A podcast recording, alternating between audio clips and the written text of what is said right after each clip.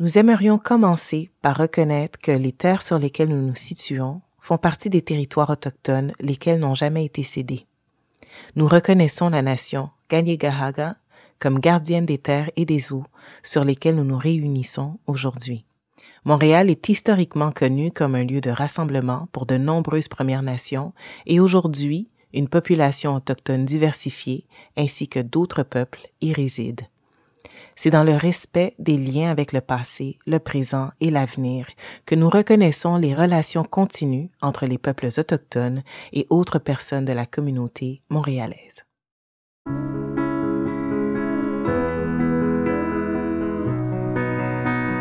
Bonjour. Dans le cadre de la Journée internationale contre l'homophobie et la transphobie, présentée par la Banque nationale, la Fondation Émergence met de l'avant une campagne de sensibilisation contre les violences subies par les personnes LGBTQ. Dans sa 20e édition, la campagne mettra en lumière l'espérance de vie des personnes LGBTQ, réduite en raison de ces violences subies. À chaque épisode, nous vous présentons une violence pour démontrer les différentes réalités qui s'y rattachent. Que chaque violence n'est pas seule et que les violences sont interconnectées. Nous avons voulu mettre en évidence chacune d'entre elles afin de dresser un portrait général de l'impact de ces violences. Mon nom est Cindy Duperval. Je suis une artiste, femme noire, fièrement lesbienne et heureuse d'avoir fait mon coming out il y a quelques années. Et aujourd'hui, la raison pour laquelle j'ai décidé de m'impliquer surtout dans cette campagne contre les violences, c'est que moi-même, j'ai vécu de la violence physique et psychologique et que c'est important pour moi de partager non seulement mon histoire, mais celle des gens qui aujourd'hui font toute la différence et qui se sont pris en main, qui ont eu le courage de s'en sortir, mais c'est pas toujours le cas.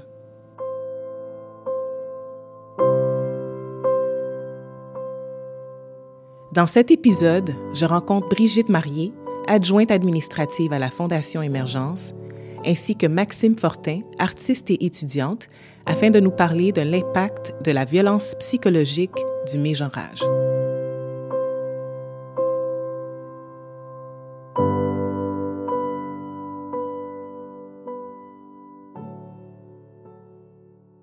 Bonjour Brigitte, euh, adjointe administrative à la Fondation Émergence. Aujourd'hui, on parle de violence psychologique et de l'impact du mégenrage.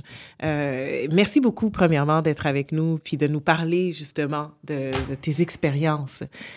Ben, c'est mon plaisir parce que je pense que c'est important que les gens comprennent ce que ça peut avoir comme impact chez certaines personnes, bien entendu.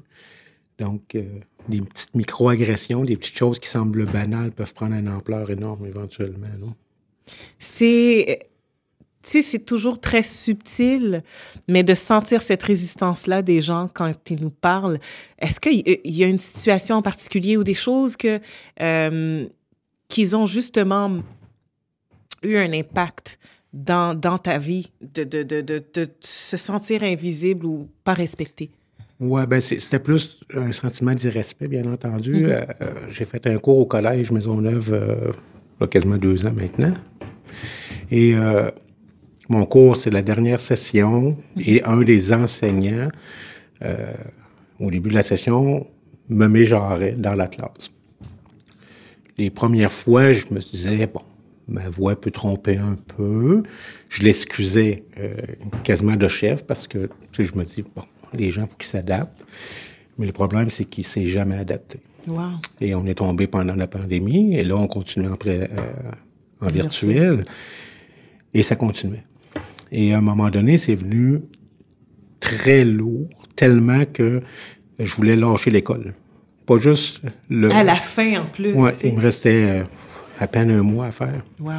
Puis là, je voulais lâcher l'école. Et euh, parce que je t'ai rendu qu'à tous les fois que je savais que j'avais un, cours avec cette personne-là, euh, je me mettais à faire de l'anxiété énormément. Et bon, ce qui m'a sauvé, c'est mes collègues de classe. Qui, eux, ont toujours vu Brigitte, ils m'ont toujours appelé Brigitte, ils ont, toujours utilisé le, féminin pour euh, me désigner. Puis ils m'ont encouragé à, ben, à pas lâcher, bien entendu. Parce ben oui, ben oui. Tu arrives pour avoir ton diplôme, puis tu veux lâcher l'école. Je veux dire, c'est un non-sens quand on y pense.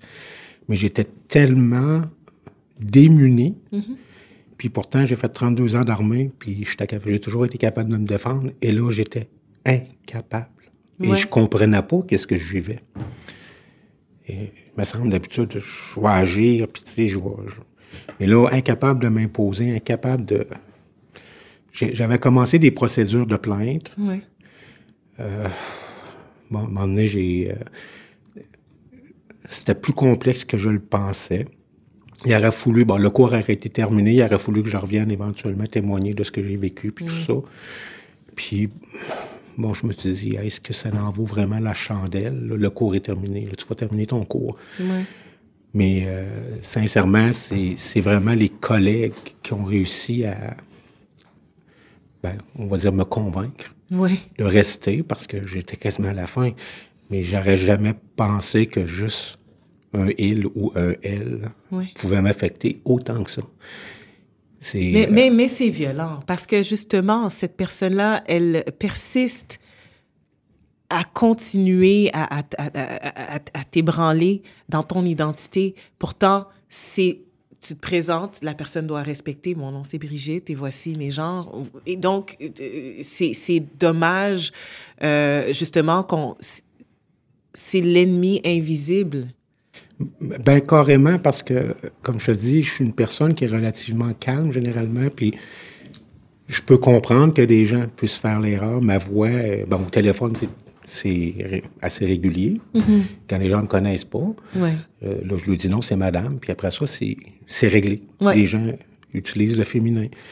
Mais cet enseignant-là, bon, j'ai essayé de l'excuser pour plein de raisons, mais ultimement, je peux juste voir de la transphobie à quelque part derrière ça. Ben oui, définitivement. Donc, ça m'a pris du temps avant de l'accepter aussi parce que je j'aime pas avoir de la rancœur envers personne. Mais à un moment donné, il faut que fallait que je réalise que c'était ça. C'était plus parce que j'ai une voix un peu plus masculine, c'est plus ça, là. Non. Puis il m'a jamais connu avant, donc tu as utilisé juste le, le, timbre de ma voix pour m'identifier autrement, du genre que je, je, suis réellement. Puis je veux dire, bon, j'allais à l'école en robe. Ben. J'étais très féminine tout de même. Puis, tu sais, tu utilises le... Qu'est-ce que... Est-ce qu'il y a eu un moment où, que justement, euh, tu l'as confronté, que tu as dit non, c'est madame, ou, ou ça Malgré ça, ça. J'ai pas été capable parce que au début, comme je te disais, j'ai comme excusé mm-hmm. avant lui-même, dans le fond. Wow. Parce que je me disais que il y, a une période d'adaptation. Oui. Je comprends que ma voix est différente, mais c'est, tu sais, à un moment donné, quand tu réalises que tous tes collègues de classe s'appellent Brigitte, tu genre au féminin, puis il y a un individu dans toute l'école. Les autres enseignants, j'ai jamais eu de problème non plus, mais il y a un enseignant qui était comme incapable de me voir au féminin pour... Ça, c'est ses raisons à lui, je les connais pas. Mais à part que une forme de transphobie, je vois pas autre chose, parce ben que oui. ça, ça, a persisté. Puis ma plainte, au départ, je voulais la faire pour moi, mais pour les prochaines, oui. ou les prochains aussi, parce qu'il y a les deux genres qui peuvent aller à l'école aussi. Exactement. Mais bon, j'ai lâché. J'ai baissé les bras parce que j'étais épuisé euh, psychologiquement, première des choses. À un moment donné, ça, ça a tellement grugé d'énergie qu'à un moment donné, je dis non, ça me tente plus de me lancer là-dedans. À revenir à l'école, témoigner devant un comité ou whatever. Mm -hmm. Je dis non, moi, là, je finis, là, puis c'est fini.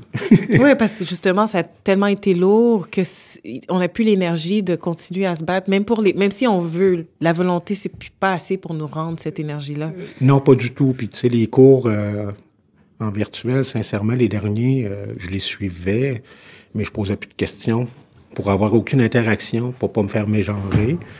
Donc, c'est un peu... C'est Finalement, c'est que... que ça continue à t'impacter. Exact. C'est moi qui, qui, qui, encore. Je ouais. me fais subir quelque chose à moi-même parce que si j'avais eu des questions, je les aurais pas posées pour éviter d'être mégenré, devant les autres particulièrement. Je pense qu'en deux personnes, j'aurais peut-être toléré. Mais là, tous mes collègues de classe sont là aussi. Puis, y a, certaines d'entre eux s'en seront aperçus, d'autres moins parce que c'est pas on ne fait pas nécessairement attention à ces petits mots-là. Mm -hmm. Mais à un moment donné, c'était, non, c'était vraiment venu lourd. J'étais en début de transition. Euh, les hormones embarquaient.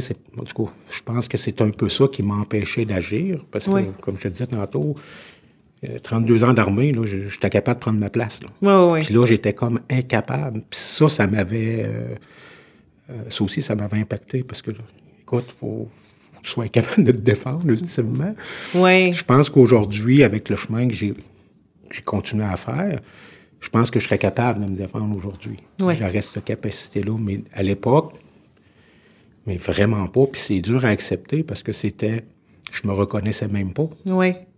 Mais c'est vrai que c'est Brigitte. C'est plus mon dead name qui est en place, c'est Brigitte. Mais Brigitte, elle, elle apprend à se connaître. Exactement. Ses, ses émotions ont, ont, changé énormément. Donc, Oui. je me suis aperçu que j'étais beaucoup plus sensible que je pouvais le. Ben, non, c'est pas vrai.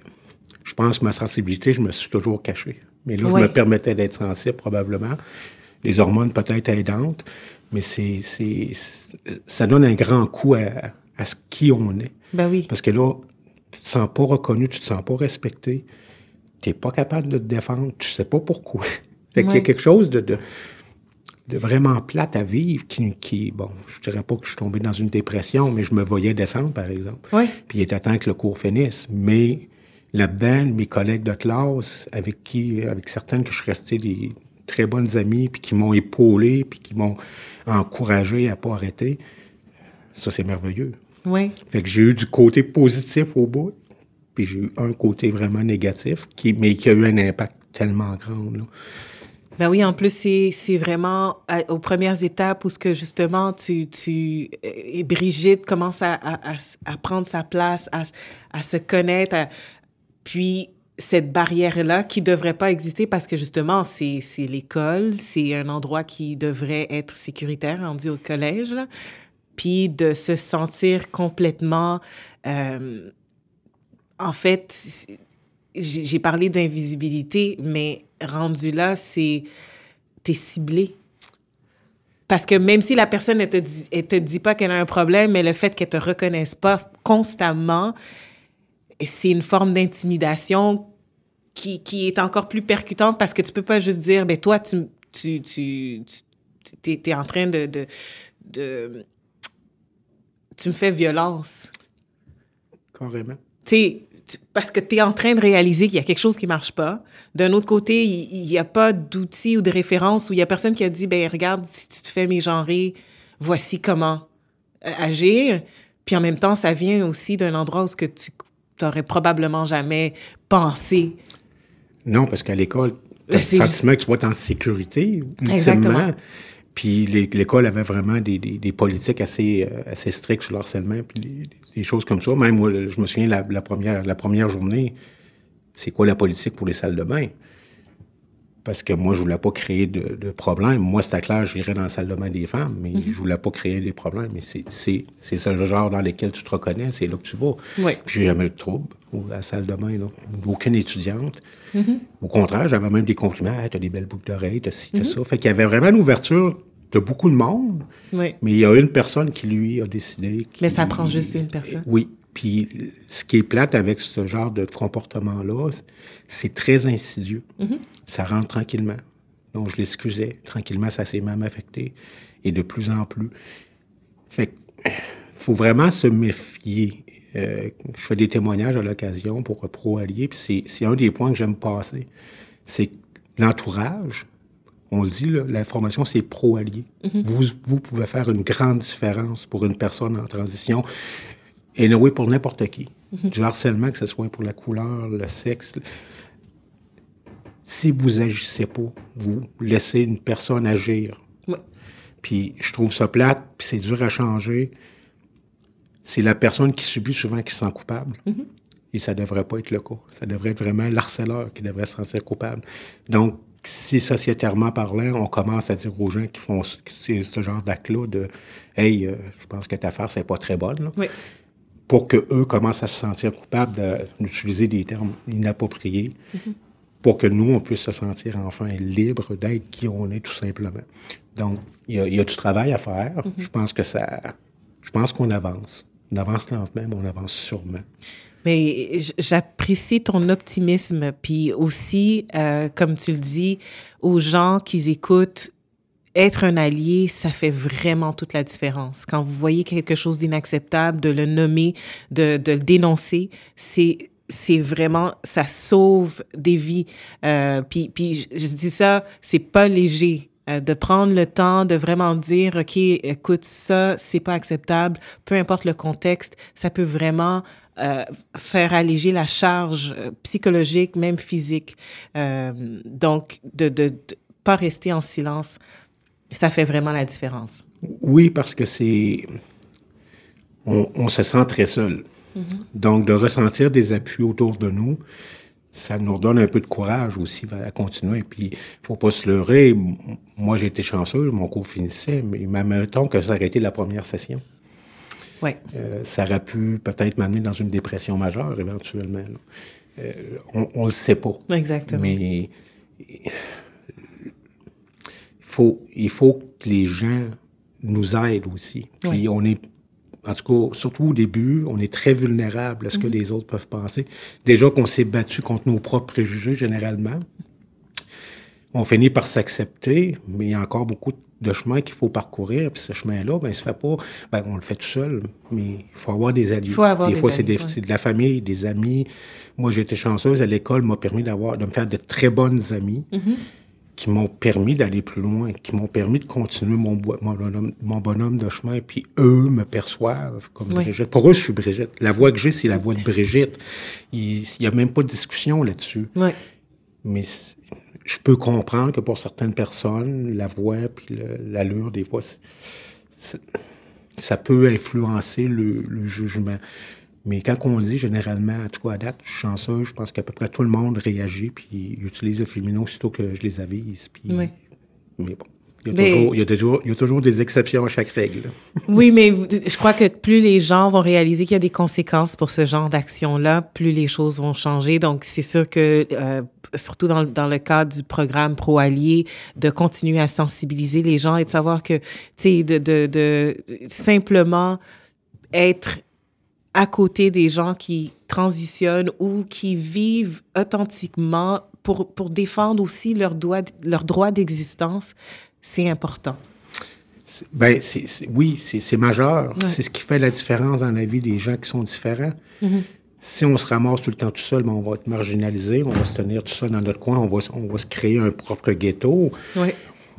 On peut survivre. Je pense qu'encore là, on ne vit pas, on survit, On survit. pendant un certain temps. Donc, euh, on veut juste vivre. Ouais, vivre non. comme on est, puis d'être respecté dans ce qu'on est. Euh, à un moment donné, quand je faisais des, mes témoignages, des fois, je parlais, du- euh, j'utilisais un petit peu de Shakespeare qui disait Être- euh, être ou ne pas être. Moi, c'était être ou ne pas naître.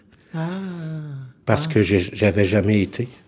wow. Puis quand j'ai accepté que qui j'étais, la journée que Brigitte a pris sa place, j'ai commencé à être. Ça a pris 55 ans pareil. Là. Donc 55 ans de mal-être, de se voir à tous les matins, parce que j'étais dans l'armée, je me rasais malheureusement. Marc, ça n'a pas changé. Euh, J'aimais pas ce que je voyais. Oui. Puis quand j'ai quand j'ai accepté qui j'étais, puis que j'ai vu Brigitte, je me suis trouvé belle. Oui. C'est là que j'ai compris que c'est ça que je suis. Oui, oui, oui. Puis Et je veux juste être. c'est simple et c'est ton droit. Et c'est vrai que tu es belle, Brigitte. Donc, merci, beaucoup pour euh, le moment qu'on qu'on qu'on a passé ensemble de, de justement nous donner à per- des personnes comme moi des repères de savoir quoi faire quand on se retrouve dans des situations où ce que les gens se font euh, faire violence psychologique, physique, euh, que ce soit même économique, sexuelle. Tu sais, on peut tous agir ensemble, on peut tous faire la différence. Puis euh, merci beaucoup de, de prendre le temps de parler justement et de partager ton témoignage? Ben, c'est quoi, ça m'a fait plaisir. Si, parce que je suis convaincu que ça va aider des gens à mieux comprendre nos réalités. Puis continuons d'avancer. Oui, On recule plus, on avance. oui, ensemble. Voilà. Merci. Merci.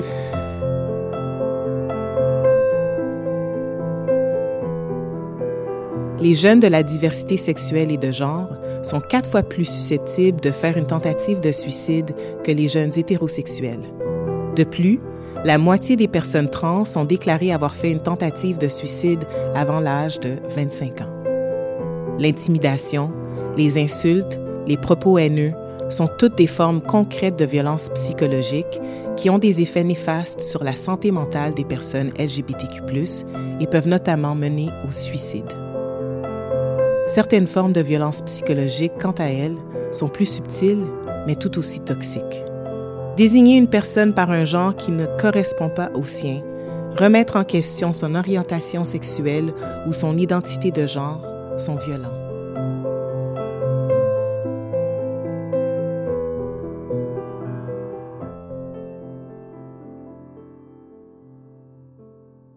Aujourd'hui, j'ai le plaisir d'avoir avec moi Maxime Fortin. Avant de commencer, quel pronom utilises-tu pour te désigner? Oui, bien, bonjour. Euh, ben, moi, j'utilise les pronoms il et elle en alternance et à l'écrit, je vais utiliser yel. Parfait. Merci beaucoup, justement, pour que je puisse euh, m'ajuster. Je crois que c'est important de le demander parce que c'est important pour beaucoup de personnes. Euh, quand on parle à une personne non binaire, qu'est-ce qui est plus approprié dans l'approche? Euh, parce que souvent, on a l'impression que justement, est-ce qu'on dit elle, est-ce qu'on dit elle, est-ce que mm-hmm. il y a eu des moments où, ce qu'on, les gens se sont enfargés? Euh, ben c'est sûr que je, pour le terme non-binaire, c'est quand même un terme parapluie, fait qu'il y a plein d'identités en, dessous de, mm-hmm. non-binaire.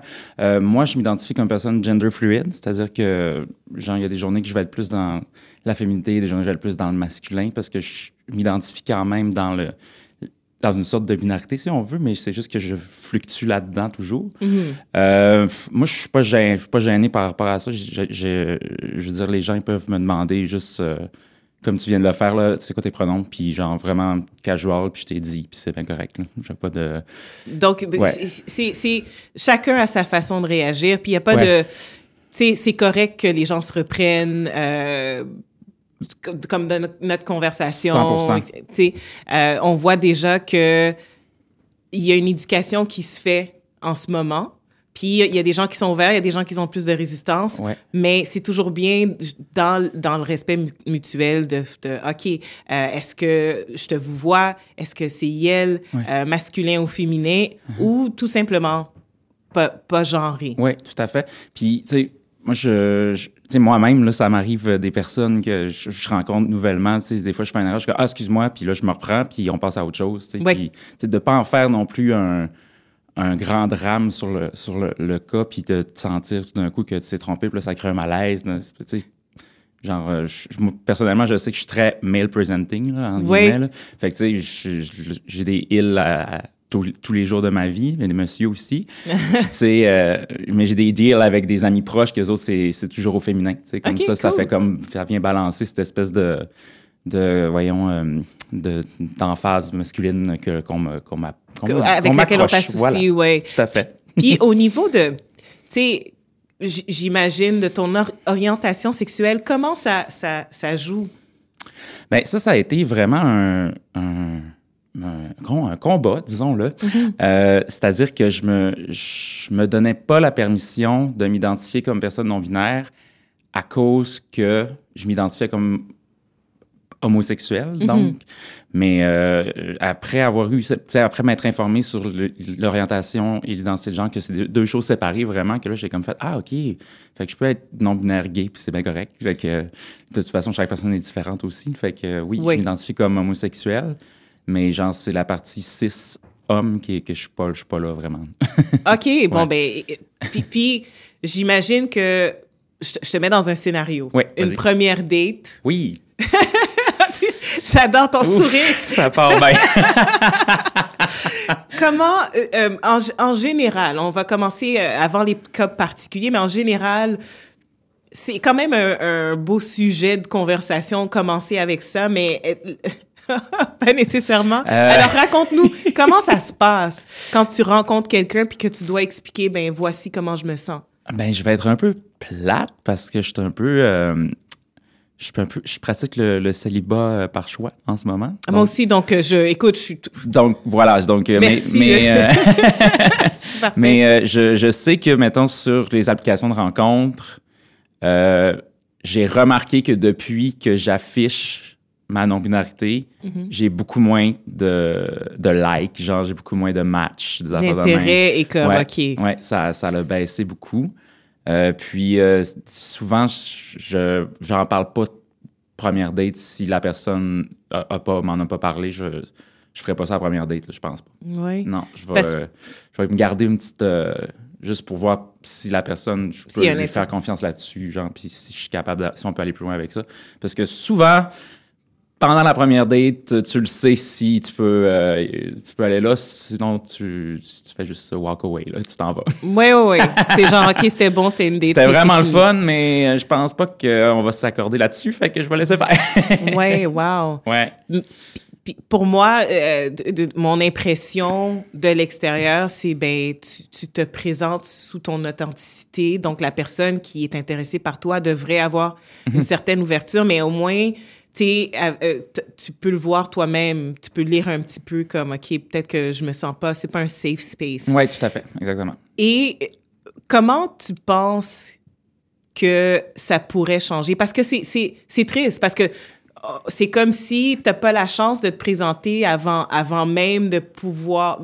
Le, fait qu'il y a cette résistance-là, que euh, les gens ont ces idées préconçues du non-binaire, comme tu n'es pas confuse, confus, mm t'es simplement pas nécessaire, tu, tu, rentres pas dans cette euh, dans ce système de genrage. Oui, exactement. Mais la personne que t'es, elle a encore tout à offrir. Oui, c'est difficile de.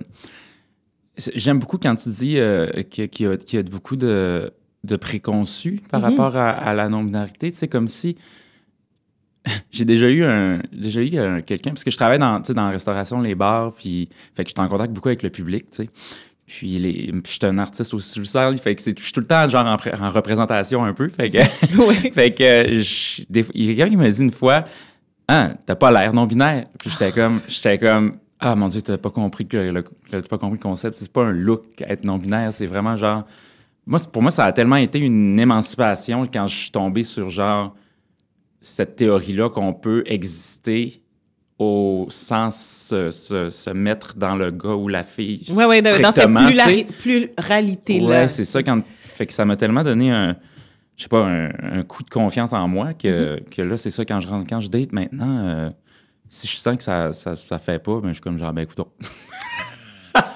Et c'est tu sais, d'un côté, c'est bien parce que là, tu filtres, tu es, capable de faire, bon, OK, ça, c'est pas pour moi. Mais d'un autre côté, c'est encore un défi qui a un impact quand même psychologique. Euh, c'est sûr que oui. C'est sûr que, tu sais, je, je, te mentirais en disant qu'il n'y a pas eu des fois que j'étais déçu, genre que le fait que je me présente comme non-binaire fasse en sorte que la personne, tout d'un coup, est moins intéressée. Tu sais, je suis mm-hmm. comme genre, ah, OK, ouais c'est plate parce que je suis comme ça change sweet vocal, dans le fond. Exactement. excusez pour mes anglicismes, là, j'ai tout le temps. non, non, écoute, c'est correct. On est à Montréal. oui, c'est ça.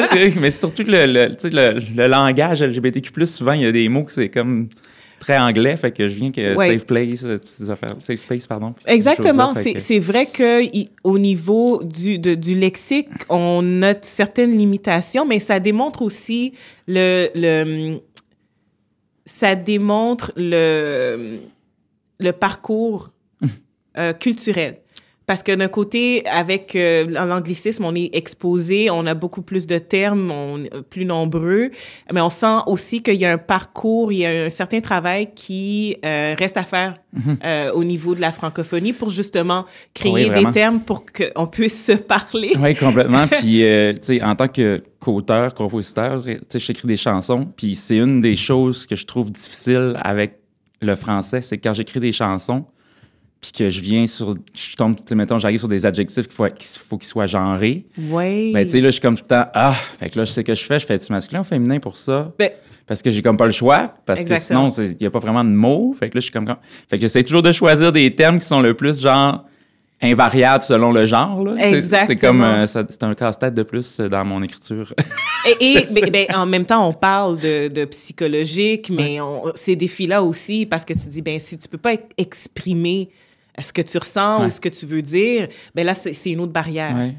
Mais je, comprends beaucoup d'artistes qui vont décider de, de s'exprimer en anglais justement parce mhm. que c'est une barrière de moins. Tu, sais, tu, peux, tu peux aller avec des them, puis. Euh, oui, oui, parce que c'est déjà là, les, les adjectifs sont, sont, sont, invariables, tu sais, les noms mhm. sont invariables, fait que c'est comme.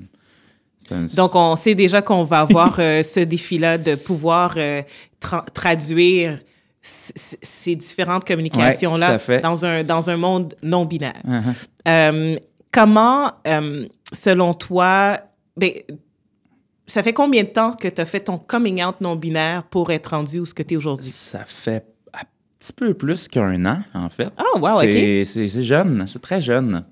Mais j'ai toujours été. Euh, euh, comment je dirais ça? Donc, tu l'as toujours su? Ou que, que, tu rentrais pas nécessairement dans le ouais, ouais. système euh, 6? 100% mais j'avais pas, pas les mots, dans le fond, mm-hmm.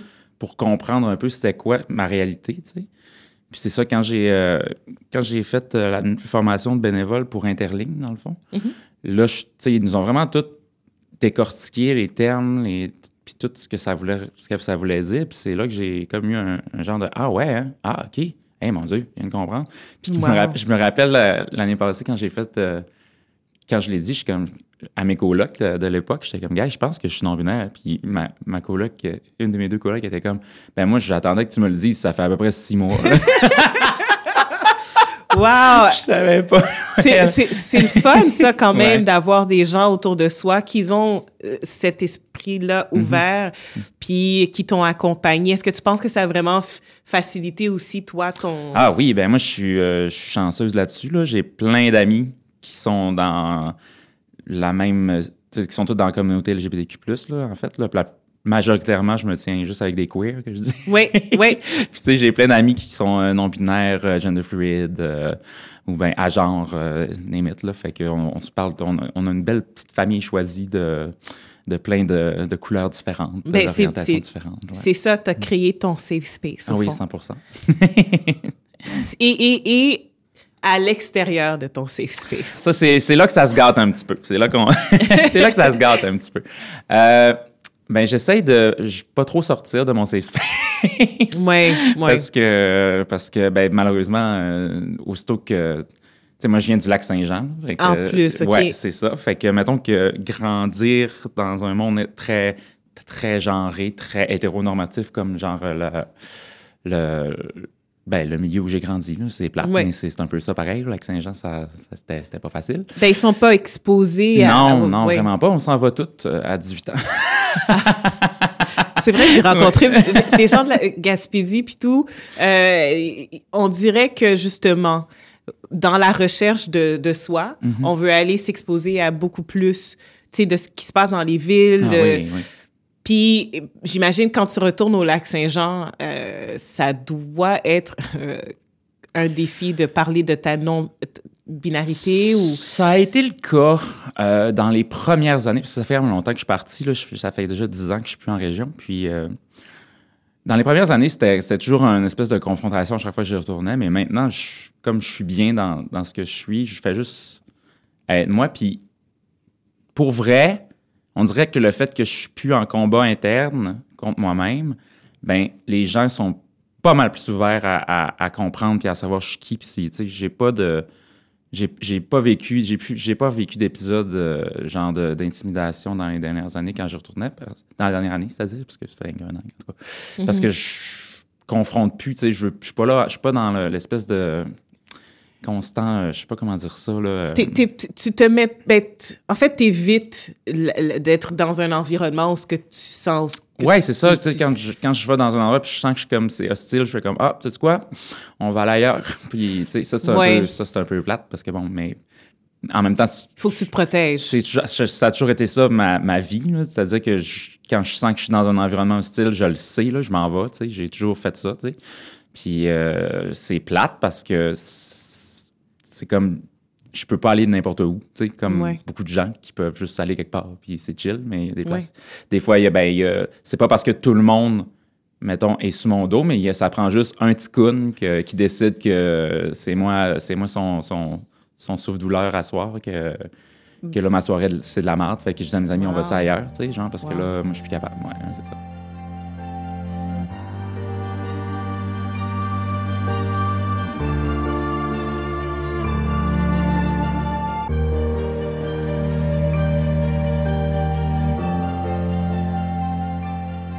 Donc, la, violence psychologique, ce que ça a fait pour toi, c'est que dans le fait que tu peux pas te t'as pas envie d'avoir à constamment te battre puis à t'expliquer puis à te t'identifier Donc, tu évites ces endroits-là. Ah oui, je, me, je, je l'ai fait, tu sais, quand j'étais plus jeune au cégep, j'étais super... euh, je confrontais le monde, puis j'étais super loud, tout ça, mais aujourd'hui, je suis rendu à un point où est-ce que je, je suis épuisé un peu, tu sais, de, Ouais. de toujours... Ah, on dirait que... On dirait que tu te sens comme un prof, genre. qu'il faut toujours que tu. Non, c'est pas comme ça que ça fonctionne, Tommy, puis nanana, puis. Oui, là, oui, je suis tanné de ça. Fait que quand quelqu'un est juste genre, ah, mais moi, je suis pas d'accord avec ça, je suis comme, hey, t'as pas à pas, t'as pas à pas être d'accord, c'est pas ton problème, première des choses. Puis moi, ben, je vais juste m'en aller parce que je suis pas ton prof. Fait que bye, genre. Oui, oui. euh, et et c'est, ton droit. Genre, go read a book, là. Je suis comme, J'ai pas le temps de faire ça. J'ai juste passé une belle soirée. Je prends une bière avec mes amis. Je peux essayer Oh, pour wow. t'expliquer c'est quoi non-binarité, là. En tout cas, tu sais, des fois, je vais prendre le temps de le faire pour des personnes que, mettons, c'est des, c'est des amis ou genre, ils me posent des questions qui sont pas trop, genre, envahissantes, là. Juste un. Mais ça devient des fois lourd, là, de toujours être en train de, ça, de faire de l'éducation, là, parce que. Parce que l'accès à cette éducation-là était pas là. Mm-hmm. Parce que dans les écoles, on le sait, que c'est pas tellement, c'est pas tellement euh, expliqué. Hein? On a eu un cours en secondaire 3 sur, euh, tu sais, le- l'échelle là, euh, de 0 à 6. Là, t'es 0, t'es straight, 6, t'es gay. là, Un genre d'échelle de Richter. ce genre de, ouais, c'est ah, ça. Puis c'est pas mal juste ça. Là. Puis après ça, ben c'est comme, OK, tout le monde... euh, Wow! ouais, fait que, en tout cas, je... je, je- Ben, d'où l'importance de l'éducation parce que justement, en tant que personne qui vit dans sa réalité, euh, de- de- cette invisibilité-là, c'est une charge Ah, lourde à, à- Oui, parce que t'as pas de représentation, Oui. donc tu sais pas, t'es comme, OK, fait que c'est ça les modèles, mais pourquoi je, je m'identifie à aucun des modèles, puis que tout le monde autour s'identifie à quelque chose, toi, t'es juste genre en train de couler dans tes questionnements, puis Mm-hmm. de genre... Puis il y a personne qui peut te répondre parce qu'il y a personne qui le sait vraiment plus que toi. Même pas, souvent, même pas les enseignants, là, qui Non, sont- oui, oui, on- même, qui, qui, qui, sont, qui sont pas formés pour ça, premièrement. Puis que, tu sais, moi, ma prof, euh, la plus proche que j'avais, c'était ma prof de français. Genre, parce qu'elle était, elle était, homo- elle était homosexuelle. genre. OK. Mais, tu sais, elle avait aucune idée, là, de non-binarité, c'est quoi, genre, mettons. Écoute, je crois que ça. Je suis contente que tu nous parles de ces anecdotes-là parce que ça nous montre justement, tu sais, on- même à Montréal, les profs aussi, je pense qu'il y a encore beaucoup de travail à faire. Euh, et c'est pas aux personnes non binaires d'avoir à porter cette charge-là. Je pense que on doit ajouter au curriculum euh, de l'information, de l'éducation pour que pour faciliter euh, ces, ces transitions-là, mais surtout pour normaliser comme le- le- le- chaque réalité, c'est- euh, c'est normal. c'est- T'as pas, t'as pas besoin d'être aliéné à chaque fois que tu veux te présenter quelque part. C'est ça. Euh, Salut! Mais euh, par rapport à la normalisation, tu sais, je, je suis comme...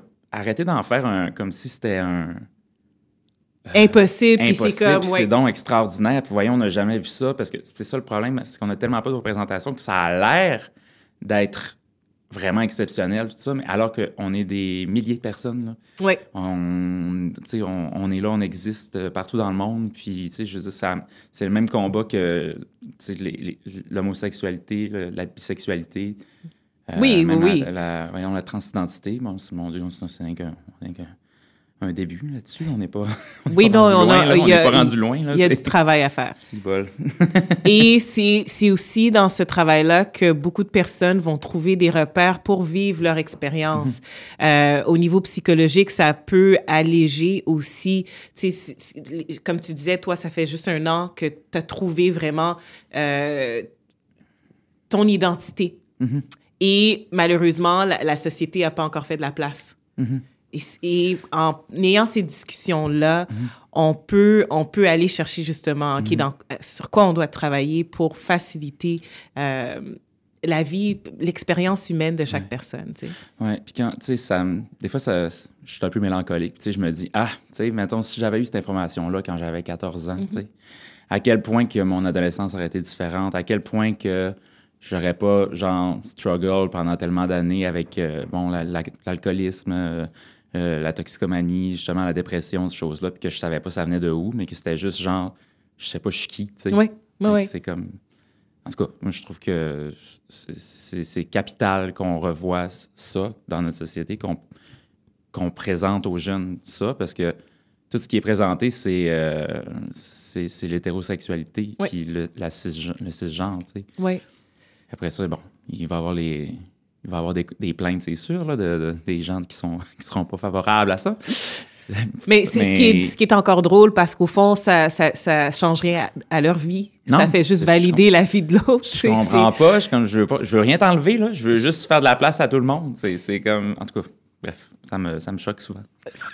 Mais euh, je, suis contente que tu dis ça parce qu'on réalise que l'invisibilité, ce que ça fait, c'est que. Euh, ça crée des environnements hostiles, mm-hmm. justement parce que les gens ont peur de l'inconnu. Mm-hmm. Pourtant, euh, même quand ça change rien dans leur vie. Mm-hmm.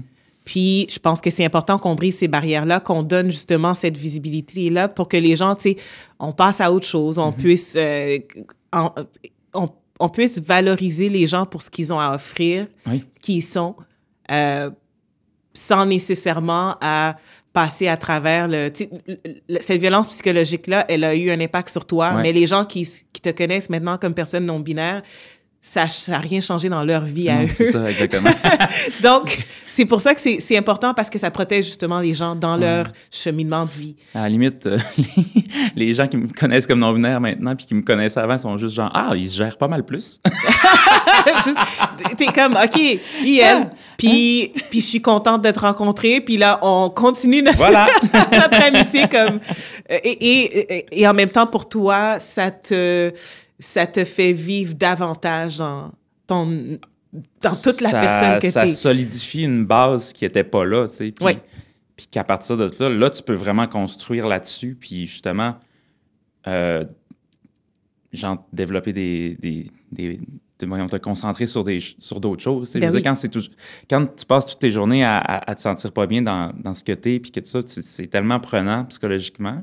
Mm-hmm. que tu peux pas vraiment te concentrer sur, mettons, ta vie professionnelle, avoir des belles relations avec tes amis, euh, euh, avoir des activités, faire, créer des choses. Même la création, euh, pendant plusieurs années, avait pris le bord, même parce que j'étais comme.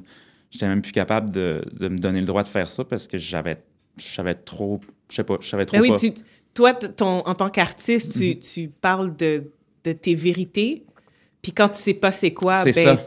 Exactement. Ben, écoute, je, te comprends. Moi, je suis une artiste aussi, donc j'ai passé des années sans écrire quand je faisais surtout mon coming out comme mm-hmm. lesbienne. Mm-hmm.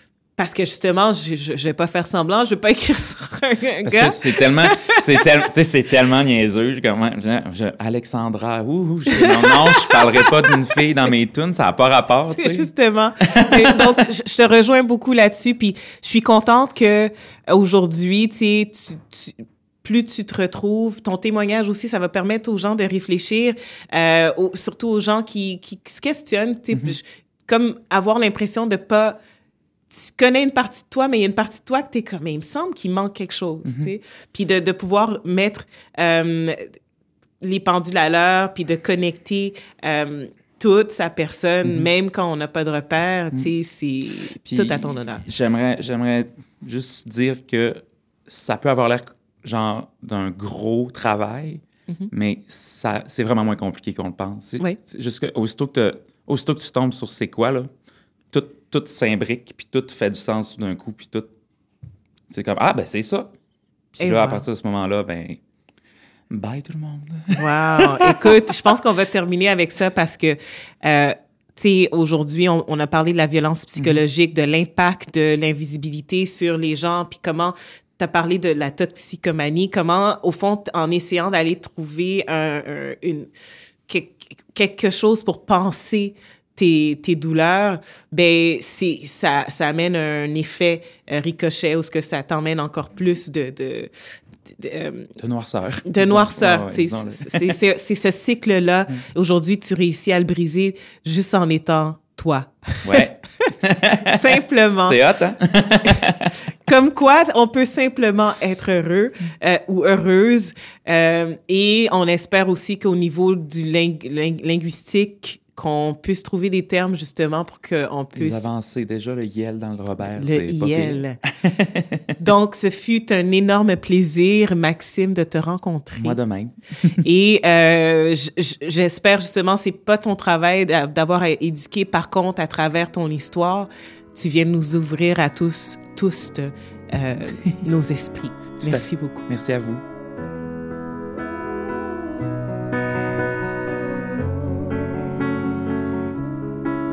Ce balado est produit par la Fondation Émergence dans le cadre de la Journée internationale contre l'homophobie et la transphobie, présentée par la Banque nationale. Le chargé de projet, Sébastien Houle, au montage, Roxane Potvin, réalisatrice Marie-Hélène Frenette-Assad et moi-même, votre animatrice Cindy Duperval. Pour plus de nouvelles, continuez à suivre la Fondation Émergence sur les réseaux sociaux ou sur le site fondationémergence.org.